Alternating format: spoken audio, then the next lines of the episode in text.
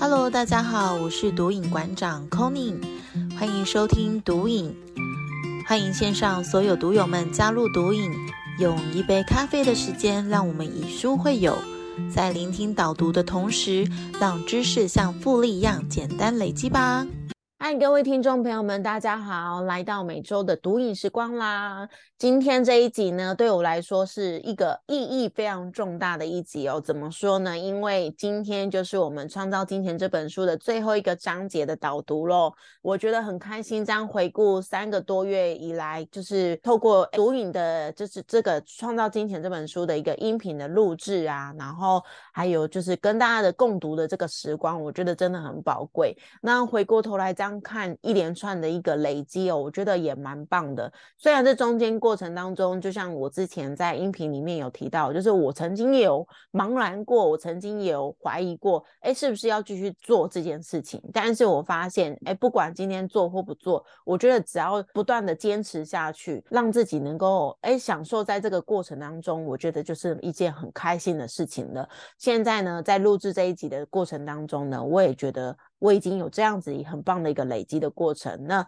接下来呢，三月份的时间我也要进入我一个新的旅程了，很开心能够陪伴大家度过，然后也很感恩，就是有这个。毒瘾的音频的一个创建哦，那上一周的拥有金钱这个章节当中呢，有跟大家提到，相信人人都是拥有丰盛的。那我有很多的时间、爱跟能量。其实这个章节也是跟我们讲了很多的正面肯定的一个话，衡量了一个人的成功呢，其实不是用我们赚取或拥有多少钱来做衡量的，而是要用我们是否能够完成人生的目的呀，对人生命是否感到快乐，或者是是。否拥有适量的钱，并且相信自己，这些种种的因素来衡量自己是不是成功。所以听到是这边的你，是不是有觉察到说，哎，自己已经开始成功了吗？那如果还没有，其实也没有关系哦。我们可以透过不断的反复咀嚼《创造金钱》这本书，提升自己的一个金钱能量的一个状态。我相信呢，都会给自己的未来打造一个很棒的一个财富能量哦。那今天 c o n y 呢，就要来用《创造金》。金钱存款肯定你的丰盛，来为这本书呢画下一个圆满的句点哦。请大家手边有书的朋友翻开到第两百九十八页，把一部分的钱呢变成存款，对我们而言有极大的价值，因为存下来的钱能被循环和利用，去创造更多的财富。呃，在这边我读到这句话的时候，空你就有想到我以前的我啊，其实对存钱这件事情来讲，我觉得这是一个最笨的方。法，但却是最有用的一个方式。怎么讲呢？刚刚我讲到嘛，就是我觉得存钱是最笨的，因为怎么说？我觉得说我把钱都放在银行，让银行用我的钱去做。呃，运用那为什么我不要反过来去把银行的钱借出来去做投资呢？当时的我觉得自己好像很聪明，可是后来呢，事实证明我是最笨的，因为我让自己陷入一个负债的一个状态，甚至去遇到了很多的一个金钱的诈骗，这样子的一个挫败的经验下来呢，才让自己意识到说，哦，原来能够真正把钱存在自己身边，然后让它有增值的空间的人，才是真正的赢家。就像股神巴菲特，他常常也讲说，时间的复利才是最大的投资效益嘛。如果把钱放在一个不需要花费太多能量以及精力去控管的一个地方的时候，然后又可以同时让它可以很有效的去增增值的话，其实这才是真正的一个投资的方法。我如果我们都一直想要去赚快钱的话，反而会让自己陷入很多的危机当中哦。那这也是我想要就是透过这个章节跟大家鼓励跟分享。讲的一个观点，因为存存款就像书中来讲的，存款其实就是一个对自己的正面肯定哦。因为今天如果我们存款的金额累积的越来越多的时候呢，表示此刻我们拥有的是大于我们需要的。当我们拥有足够的存款的时候，更能够去掌握眼前来到的一个更好的机会。就像我之前，我就是遇到了很多很棒的，就是商机，但那时候都需要一一笔。资产，才有办法去做配置。可是那时候的自己，就是因为在负债的过程，然后就变成说，我我就没有那个机会去投入这些投资的一个方式，就是这样子的状况下，才让自己意识到说，哦，原来存款是一件很重要的事情。那第两百九十九页书中作者也有说。当你存款越多的时候，你的磁铁就会越大。这个意思是说，当你累积的财富越来越高的时候呢，宇宙就会意识到说，原来你是有足够能量去承接这样子一个财富状态的。那当你这个状态越好的时候，代表你去吸引更多的财富来到你的身边的那个磁吸的能力就会越来越大。所以呢，三百零一页。从相信你配得丰盛开始，用你的存款来作为一个肯定，确认此刻我们拥有的比要求的还要丰盛。所以我们要试着让自己去练习，把存款当做是一个财富的指标，让存款来教导我们处理更大、更丰盛的一个金钱能量流哦。呼应到刚刚我讲到的，就是每次我看到我的呃账户存折，就是或者是去。计算自己的一个净资产的时候，也发现说，原来我这样子逐年的累积下来，已经让自己就是不仅还清了负债，也累积到一定的财富状态啊。那我就是觉得，哎，这个过程当中我蛮开心的，而且是一对自己的很很棒的肯定。那当今天。这个存款里面的额度越来越高的时候，其实就对自己来说是一种很大的嘉许，然后也是给自己一个很大的鼓励哦。然后三百零二页，存款型的。这个投资呢，是花费我们最少时间和能量的，也最不需要观察跟照顾的一个地方。所以，呃，刚刚我一开始有讲到说，存款对存钱这件事情对我来说是一个最笨的方法，但是它就是最简单，而且是最不需要耗费精力。就是你不需要去担心说，哎，哪一天这些钱是不是会因为投资者跑路啊，或者是就是市场的动荡啊？就是当今天我我不需要去担心这件。这件事情的发生，我们会把钱托付给银行，相对的，它有一定的能量，能够去承担这些。所有人的财富，它一定会有它的运作的方法。那如果我们今天把钱放在一个安相对安全的地方呢？我们是不需要太过于去担心、焦虑，或者是去害怕股市的动荡啊，或者是呃市场的变化，什么战争啊，什么这些种种，其实我们都不需要过于的担心，因为它就在那边。然后呃，我们是可以看得到它的。三百零四页，作者就有说，将多余的钱放在不需要花太多能量的安全的地方。并且把时间跟金钱投入到我们的人生置业当中，我们相对的来讲，我们会成就更高的自己。就像我刚刚讲的，我们不需要去担心太多，烦恼太多。就像每天我们要去看股盘啊，或者什么的，就其实这个过程当中是最耗费我们时间跟力气的。那这样的状况下，其实生活也会过得相对很不开心。那三百零六页这里有提到说，所谓持久的财富与丰盛之道，是执行我们的人。生置业，遵循金钱的灵性法则，运作能量来磁化吸引后呢，再来做行动，并过着充满爱与喜悦的生活。只要我们能够真正把财富妥善的运用，让它能够真的发挥它的实质效益的话，我相信，当我们今天拥有的越多的时候，我们就会整个心态跟心境都是会非常开阔，而且是敞开的。那我们生活每一天的日子呢，也会过得非常快乐哦，不会因为内在的。匮乏而会觉得过于焦虑，这样子，这就是以上呢，就是今天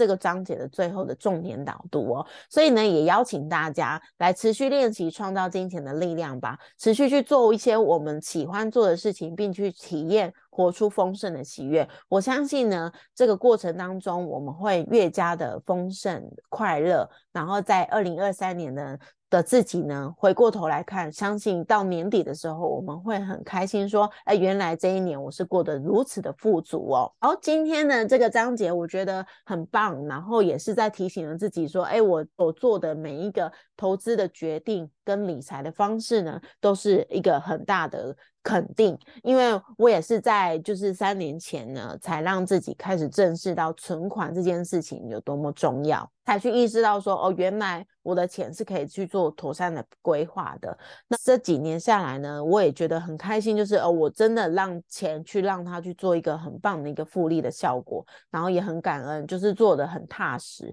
现在我的生活也过得非常的知足，就会觉得说，哎，有多的财富对我来说是一个很丰盛的肯定。但是呃，就算今天没有多的财富。出现在我眼前，我想我也觉得很踏实，因为我觉得，哎，每一分钱我都让它有真正的效用的发挥之外呢，我也不再去想一些投机取巧的一些投资方法，就不会再那么的想要去赚快钱啊，或者是去做一些投机的选择。就像之前去年发生的很大的一个事件，就是虚拟货币一个瞬间的垮盘嘛，还好我身边的朋友没有太多人去接触到这样子的一个投资方法。那我自己也对于这部分，其实当初的自己也是我完全没有什么概念，然后我也没有想要去接触它，也很感恩。哎，发生了这件事情之后的自己，其实是。呃，没有任何的损失的，然后身边的朋友都很安全。Tony 这边都想要祝福大家，就是未来呢，我们都能够用更正向、更积极的态度来让自己能够把钱、把财富呢留在自己的身边，然后妥善的运用，然后让自己更加的丰盛哦。我读到这边，其实很多朋友应该觉得，哎，Tony 的声音怎么听起来闷闷的？没错，就是我已经感冒一段时间了，那我还在努力的复原当中，因为接下来的音频。啊，也要让大家听得有品质嘛，对不对？所以我也想说，哎，赶快把自己的状态赶快养好，不然就是真的没有办法录音频，其实是一件蛮痛苦的事情。然后也希望就是今年的每一个人呢都能够平安健康，就健康是一，其他其实都真的都是零哦。祝福大家就是今年都能够平安健康。好，今天的节目呢，重点导读就到这边。那我们也邀请到了一个很棒的来宾，这位来宾呢跟先前的珍珍啊、诗婷都是一样哦，我是我们读影的重要的工作家人哦。那他是谁呢？他就是我们的燕伦。这一集为什么会想要邀请燕伦来聊聊？那主要也是想要透过访谈的过程呢，来感谢燕伦在毒瘾建立的这一路以来的一个支持跟协助哦。同时也呢，我也想要让更多的朋友来认识这位可爱的小女孩哦。那因为记得我在第一次认识燕伦的时候，是在一整天的一个天赋的课程。当中，那时候我就对燕伦在学习的一个热情跟热爱，还还有他的积极度上面呢，看到很棒的一个亮点哦。因为我觉得，哇，现在会这么认真在学习的人真的不多了。只要待在燕伦的身边，我就可以感受到他对生命的一个喜爱跟热情。在他身边，我就会有一种满满的活力。听到这边，大家是不是也很想要赶快来认识一下这位可爱的小女生呢？掌声欢迎燕伦。大家好，嗯，我是燕伦。那我目前的本业是呃从事科技业的国外业务。那之所以啊会跟 c o n y 会认识，也是刚好之前我们在学习的时候分配到同一组，然后那时候 c o n y 是我的小组长。对。那 之后啊，刚好看到就是 c o n y 有在做 podcast，那我就觉得好有好有趣哦，就想想了解说，嗯，不知道就是我可不可以也来学习一下。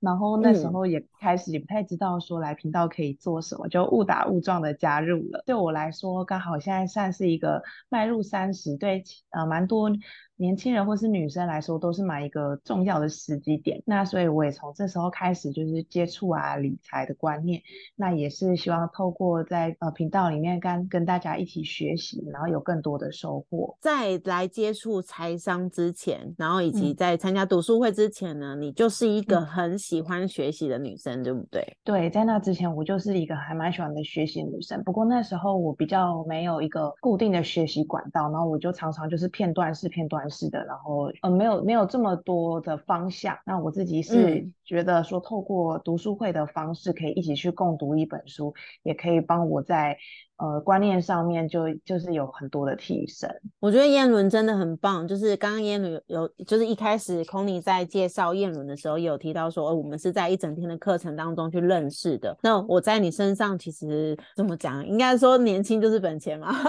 就是在你身上看到看到一种，就是对生命，就是很多新的东西的一个，就是很。很有 power，就是很有热情的那种感觉，所以无形当中在待在你身边，也会让我有一种。哎充满很多的活力。就是当我自己可能就是就像我们这个期间啊，就是燕伦都扮演了一个非常重要的角色。怎么说呢？因为有时候就会犯懒。商人特质就是很容易会，嗯，很很一直冲，一直冲，可是冲到最后就会有点就是怠惰，可能自自己就会想要偷懒一下，然后每次燕伦就会突然就是当我也想要偷懒的时候。叶伦就是扮演了一个很棒的提醒的角色，哎，这今天是不是要线上共读啊？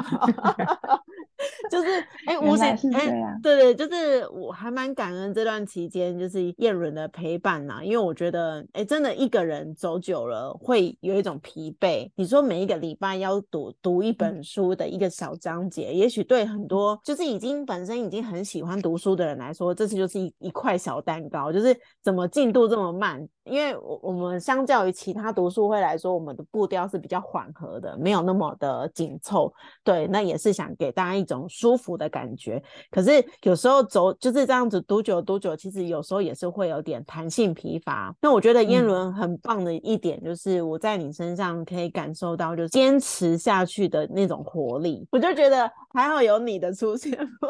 不然其实我很容易就可能就放掉，然后可能就是会有一种啊啦的那种感觉，我觉得我们也是互相啦，互相有时候刚好。呃，我在休息的时候，然后金鱼就特别拼，我觉得我们是很好的搭档。对啊，对啊，所以我很开心，就是燕伦一起来加入我们读书会的一个经营的一个团队，我觉得真的蛮感谢你的。那我也想要就是听听看燕伦在陪我们读影这段期间，你一起共读的这本《创造金钱》，因为你之前的书没有遇过，没有一起嘛，就是这是你跟我们一起读的第一本书，对不对？对。然后之前的世界最神奇的二十四堂课没有，就是那时候燕伦。还没有一起来参与正式开始是这一本书，那我想要听听看，哎，你可以在这一次这一集节目当中担任这个受访来宾啊，就是最后一集的压轴的感觉，然后 以及你在共读这本《创造金钱》这个过程当中，你的收获是什么？我想要听听看。呃，就像刚才有讲到，就我一开始我是误打误撞的时候加入嘛，那其实我也不太晓得，呃，这个 podcast 的内容是什么，我也不晓得之后说。要读书要读什么书？那我就是跟着大家一起就买了书，之后拿到书翻阅之后才发现，哇，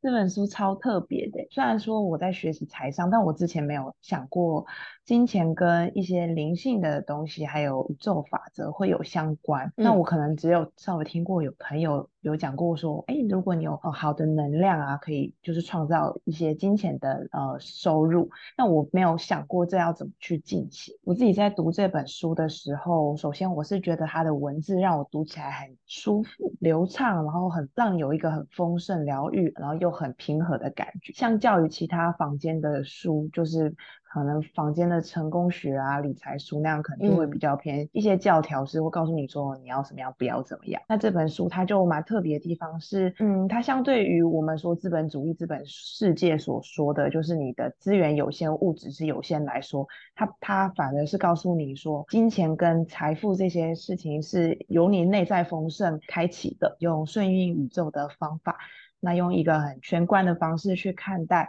你想要的事物，然后让你没有被局限的感觉。那我自己看，呃，想一想之后也是觉得很有道理。其实我们日常生活里面的资源，它本来的分配就是顺应自然的嘛。在金钱啊、人生、置业这些有形无形的价值啊，或是资源上面分配啊，还是获得，其实也是这样子的嘛，也是可以顺应自然的方式去取得的嘛。然后另外啊，我觉得他这本书里面还有一个我很喜欢的地方，就是他。它有那个游戏清单，对，然后那那个游戏清单的内容啊，其实跟我之前就是稍微去看过其他心理学的呃书籍上面讲说关于自我暗示啊、潜意识啊这方面的法则。有不谋而合的地方，就还蛮有趣的。大家就是刚才有提到说读书这件事情，我我也要很诚实的说，要不是有这个共读的活动，然后还有担任这个小编的身份，其实我自己平常的生活中注意力是没有办法，就是一直集中在阅读上面。嗯，就还蛮能够好好的去看书。那我觉得读影这个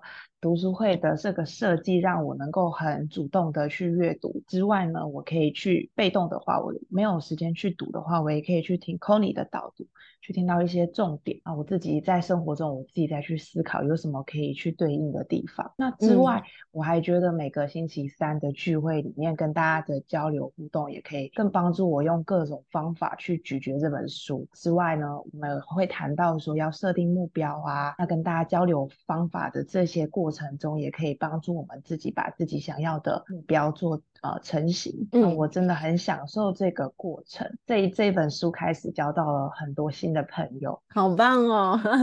哇，我觉得光是一一小题的访谈，燕伦就反馈这么多，就可以知道其实燕伦是内心有很多想法的。因为每一次我们在共读的期间啊，就是线上分享会的时候，燕伦都会很快速用神一般的速度把重点的那个文字写。下来，我觉得如果你的脑袋跟你的内心没有有一定的层次的一个。呃，思考的模式的话是没有办法输出这些文字的，所以我可以感受得到燕如其实是非常用心在参与这个读书会的过程。我也想要哎这边打个岔，就是想要邀请燕伦跟我们分享你的喜悦，因为我在去年年底就是听到燕伦真的把我们一开始设定的梦想版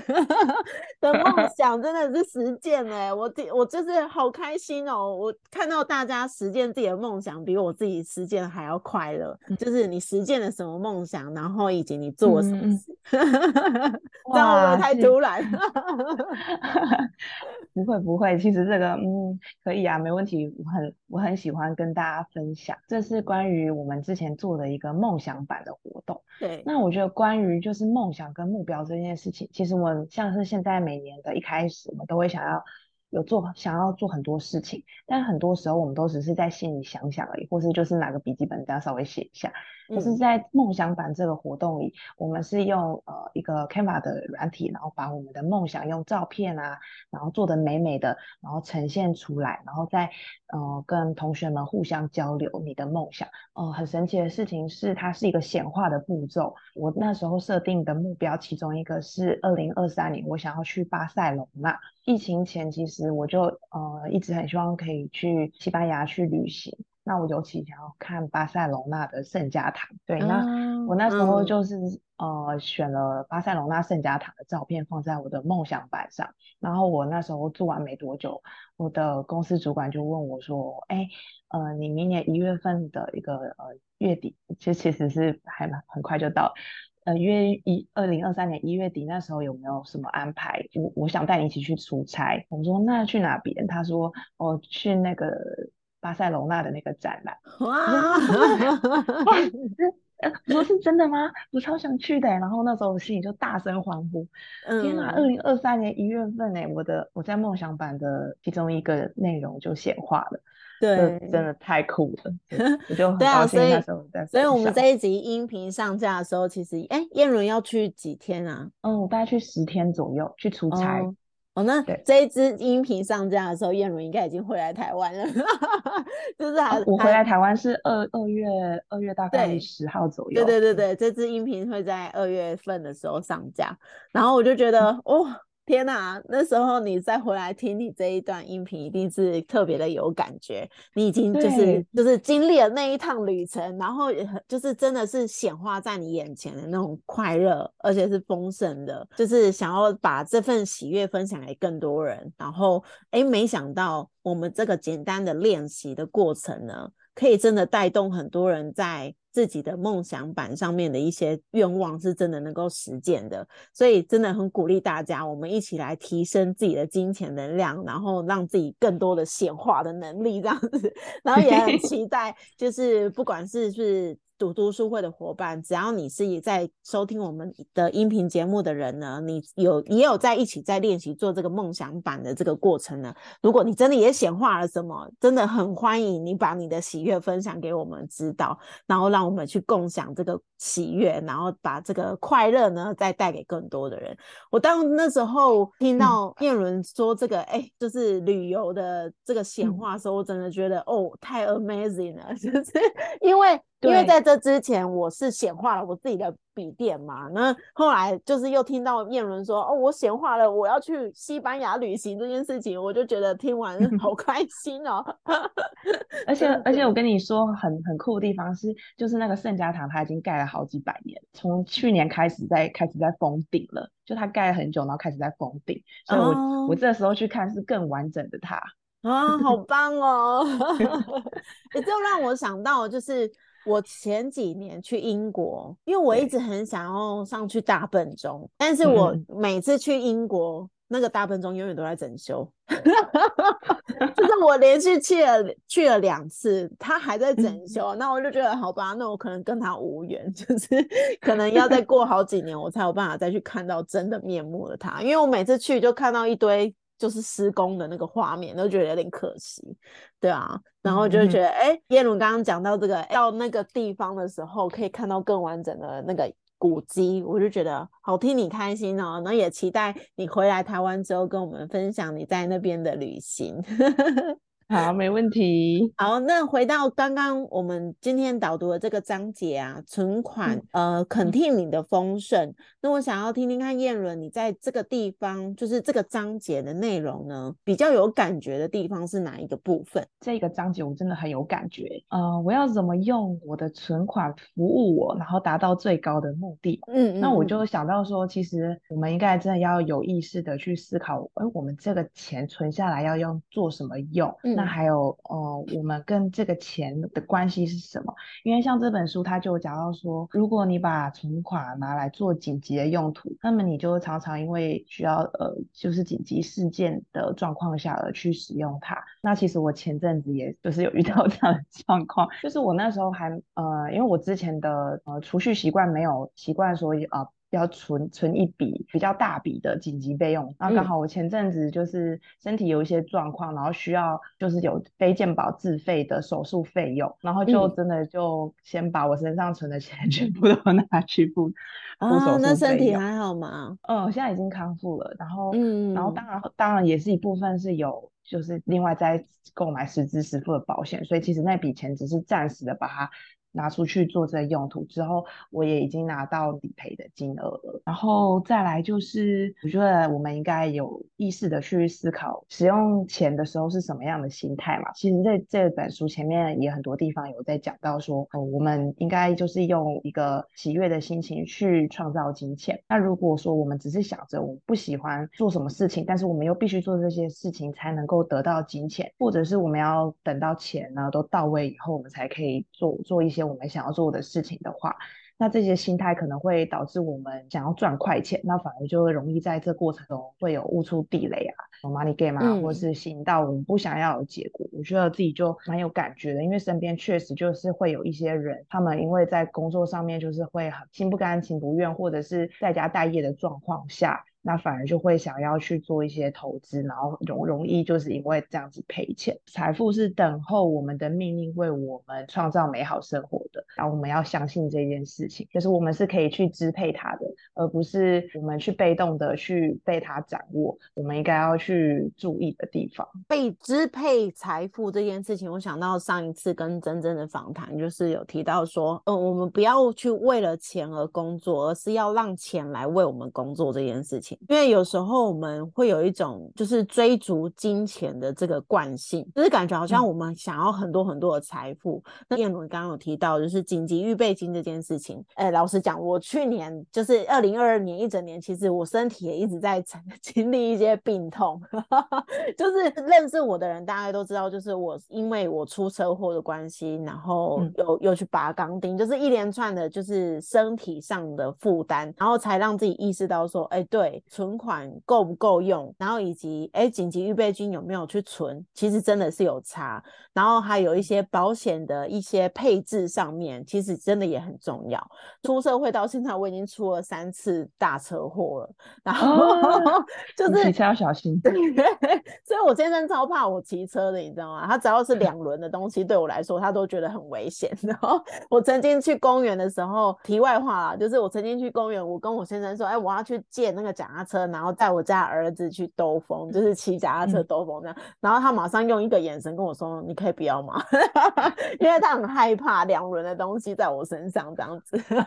然后回过头来讲到就是保险这一块，就是我也是因为这些经历，才让自己意识到说：“哦，原来我身上的保险是很不足够的。”我甚至还有遇过，就是有的人是从小到大是没有任何保险的。他连一般的寿险都没有，我蛮蛮 shock 的啦。那我很感恩，就是呃，我妈妈在我们小孩子出生的时候，都帮我们做了寿险这一块的一些规划跟配置。只是说实支实付这一块是真的要去，就是慢慢的这一块的一个基本概念，现在普遍的人都有了。那我也是在这几年才真正的把我的实支实付，就是照我的经济负担的允许状况下来帮他补足一些保障。就像刚刚叶伦讲的，如果真今今天如果真的遇到什么事情，我们真的很难预料。那如果今天有实支实付这个保障啊，还有真正的的存款，让我们能够真的去负荷这些意外，真的蛮重要的。那你刚刚说，呃，焦点在哪边，可能就会就像书中讲的，如果你我们一直想着说，哎，这笔钱可能未来就是要应付紧急的状况，那可能就会有很多的紧急状况发生。虽然我刚刚当前后讲，有的听众可能会觉得说，哎，你怎么讲，好像有点自我矛盾的概念。我想。要表达的意思是说，呃，今天的存款我们要有意识的让它能够在妥善的地方做好规划，焦点在哪就会哪边会被放大嘛。那如果都聚焦在说，哎，紧急预备金、紧急预备金这件事情上面，那可能就真的会一直发生紧急的状况来一去应。真的，真的，对。但是如果我们是哎在行有余力的状况下呢，我们去妥善。保有一部分的资产是不去动用它的，我们再把其他的丰裕的部分再去做好其他的规划，那把焦点放在于我们可以怎么样去创造更多这件事情上面，我们就可以不用去焦虑说，哎，未来可能会遇到什么样的紧急状况发生这样子。呃，我们身上一定要有一定的存款，不要觉得说，哎，我有钱我就要把它花掉，或者是哎要去做一些什么，就是很快速的投资，那其实都是一个比较。不好的呃方式，因为很有可能我们就像刚刚燕伦讲的，以及我刚刚一开始在重点导读的时候有提到的，就是可能就会误触到一些金钱的诈骗，然后就是不小心这笔钱就会不见了。想要听听看燕伦，就像我刚刚这样子分享完我对于存款这个件事情上面的观点，那你自己本身对于存款这件事情，你是什么样的一个想法呢？以及你对于你来说这件事情在目前，因为你现在已经迈向三十岁的人生了嘛？那你在接下来这个阶段，存款这件事情对你来说的意义是什么？我觉得蛮有趣的地方，是因为以前呢，可能年轻二十几岁的时候，就会认为，呃，存款可能就是把钱留下来，那就就是存款。但是那时候不会特别的去想，哎，你的钱你要放在哪边，你的比例要怎么配置，就是从最近开始就会去思考刚才讲的这些方面，然后觉得蛮有趣的，因为这跟你背后的呃理财观念有很大的关系。对啊，那就是关于理财这件事情，有的人可能认为理财就是要把钱拿去做投资，然后钱滚钱啊。这是理财，我自己接触了呃理财的观念之后，也是认为说，除了这方面之外，如果我们能够把存钱这件事情也规划进去理财部分，这件事情是需要刻意学习，存钱这件事情也是需要刻意学习的。嗯，然后这偏偏又是学校没有教的事情。对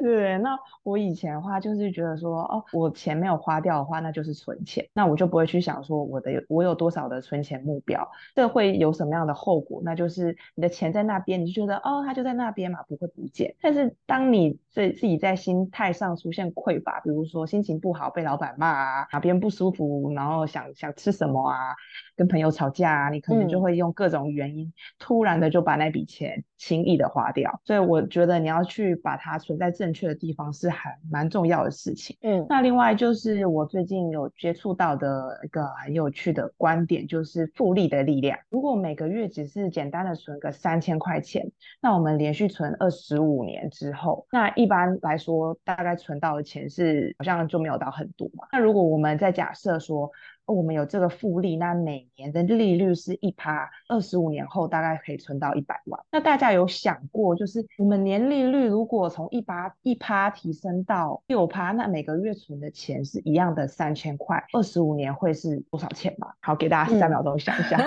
对，数学不好的我就 pass。对，然后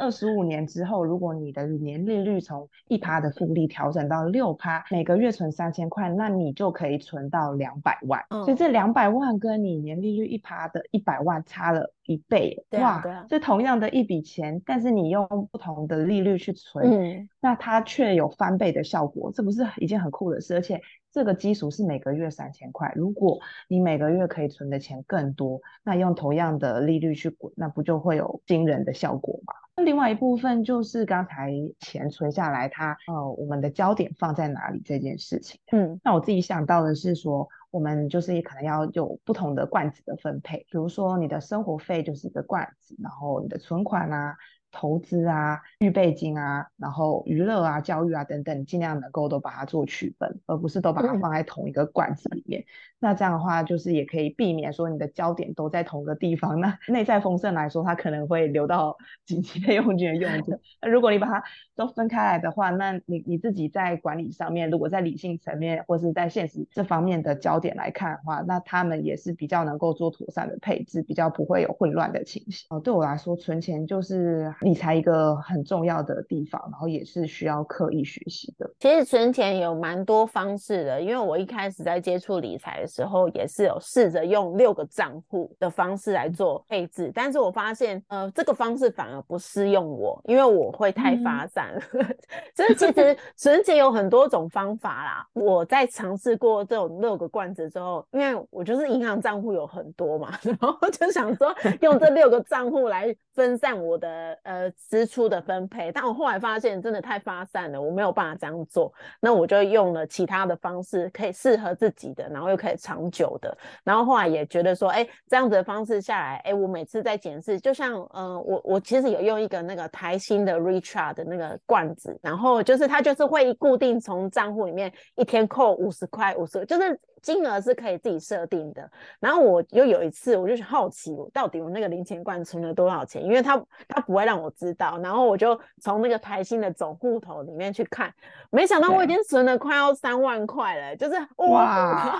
就是感觉好像是很意外掉下来的一笔钱，但是殊不知那个是存钱下来的一个力量。然后就很开心，说：“哎，其实存钱真的是要有一个。”需要养成的一个习惯，那也鼓励所有听众朋友们可以跟着我们一起去来练习存钱这件事情。嗯，最后的部分呢，想要跟大家共勉的一个内容是什么？就是或者是分享你最近的一些感动。我最近的感动，刚才有讲到嘛，就是我显化了我想要去巴塞罗那的梦想。嗯嗯嗯嗯，而且就是公司就有帮我出机票啊，还有旅馆的费用，因为巴塞罗那的的整个开销其实都还蛮大。的，哇所以就更让我相信梦想是可以显化的这件事情，它是可以具象化，而且它可以实现的。因为我相信，其实大家。呃，会听到这个频道的观众，许多人跟我一样，都是一个平凡的小资族。那不论大家是用什么样的方式接触到读影，但我相信大家其实心里都有自己的目标，也有一颗想要不平凡的心，没所以才会才会就是这样辗转接触到我。然后我自己是呃想到说，之前哦，我不知道大家有没有听过拿破仑希尔，他是一个个人成功学大师。然后他其实就是呃，他之前写过的呃书籍啊，其实呃内容也跟呃《创造金钱》这本书一些地的一些方式还蛮像的。就包含说有行动清单，我觉得呃，另外一个是我们的读影读书会有在帮大家补足的地方，就是我们有一个智囊团的力量，呃，我们每个星期的聚会啊，就是会透过大家互相集思广益、互相分享，那就可以进一步的帮助我们更能够在显化呃你的目标上面有加成的效果。我觉得刚好这个时间点很棒的地方，是我们一个新的一年新的开始，那我们就可以想想，哎，我们想要成为什么样的自己？我们想要的丰盛是什么样子呢？可以的话，我们把它写下来，然后一起来参加读书会的活动，因为这边就有一个智囊团，然后有很多温暖的朋友陪伴着你。再来，我也想要就是分享一个，我觉得。还蛮感动的地方，呃，我们在看一本书，我们看到的重点有时候是反映我们自己内在呃需要被补足的地方，它刚好就把它填满了。那我刚好前阵子啊，看到一个关于低潮的那个篇章啊，就讲说宇宙本来就是会有高潮跟低潮，这是宇宙的法则。有低潮过了之后就会有高潮。最近也是有遇到低潮的情况，然后我想到这句话就有一种被抚慰的效果。啊，无论如何，我觉得我们都是抱着。一个很正面的心态来这个宇宙玩耍的。那我们现在知道我们有成就更高版本自己的方法了。那如果我们呃懂得去更懂得这些宇宙的法则啊，而且有一个呃很棒的正面的环境，那我们就可以更懂得去掌握我们想要的生活，而且可以更快乐啊。因为我们接下来呃这本书也到了尾声嘛，我也自己是非常的期待，新的一年会有更多的朋友可以加入我们读你的系列，因为我自己。也是从一个小白那时候只认识 c o n y 的状态下加入的，嗯，那也在这边交到很多朋友，所以就让我们一起来越来越好吧，耶！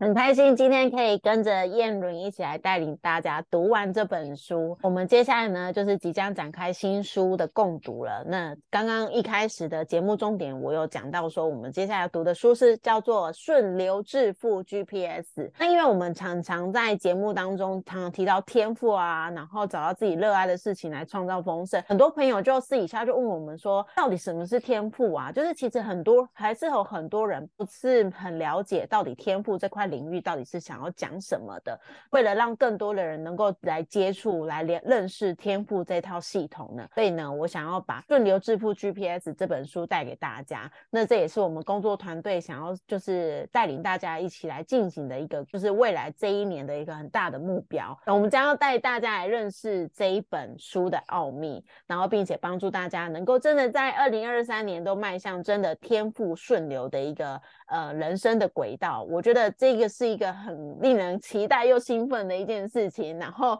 呃，顺流致富 GPS 其实也是一个我在列为读书清单里面。沉寂了很久的一个书目，然后终于终于可以开始一起来读这本书了，所以我自己也很开心。然后，呃，这一本书呢，如果你现在手边还没有的朋友呢，我们在节目里面都有提供，就是购书的链接，那也很欢迎大家一起学习怎么样顺流，然后认识更多的天赋，一个美好。然后很谢谢今天燕伦播控来跟我们分享他的。就是最后这个章节的一些感动，然后以及他这一段期间陪伴我们的一个过程，我真的很感恩，然后也很邀请燕伦能够继继续陪伴我们走下去。没问题，我自己也非常期待看《顺流致富 GPS》这本书，我已经买了。哦，太棒了，也很开心。虽然就是目前 Conny 还在努力的赶工当中，就是想说未来哎要来带给带给大家更多的一些不一样的节目形态，所以未来呢，我们读影的 Podcast，呃，就是本来现在都是维持一周一一集嘛，那未来我跟小妞呢就会让大家哎有一集是专门 for 导读，然后一集是跟大家来做一个闲聊的过程，让大家能够在共读这本书的时候来。用生活的一些实例啊，然后分享给大家更多，能够来了解这一块领域，然后也能够更加认识我们这个团队，就是会有一集节目把生活的一些体验，然后分享给大家知道，然后让呢大家能够更感同身受，然后也不会这么比较不会那么的呃生硬，会让大家会觉得比较活泼一点这样子。好，那也期待我们接下来的节目的新形态。那很开心，叶伦再次感谢你播播出这个宝贵的时间。那我们下一集节目再见喽，拜拜！谢谢，谢谢 Conny，拜拜。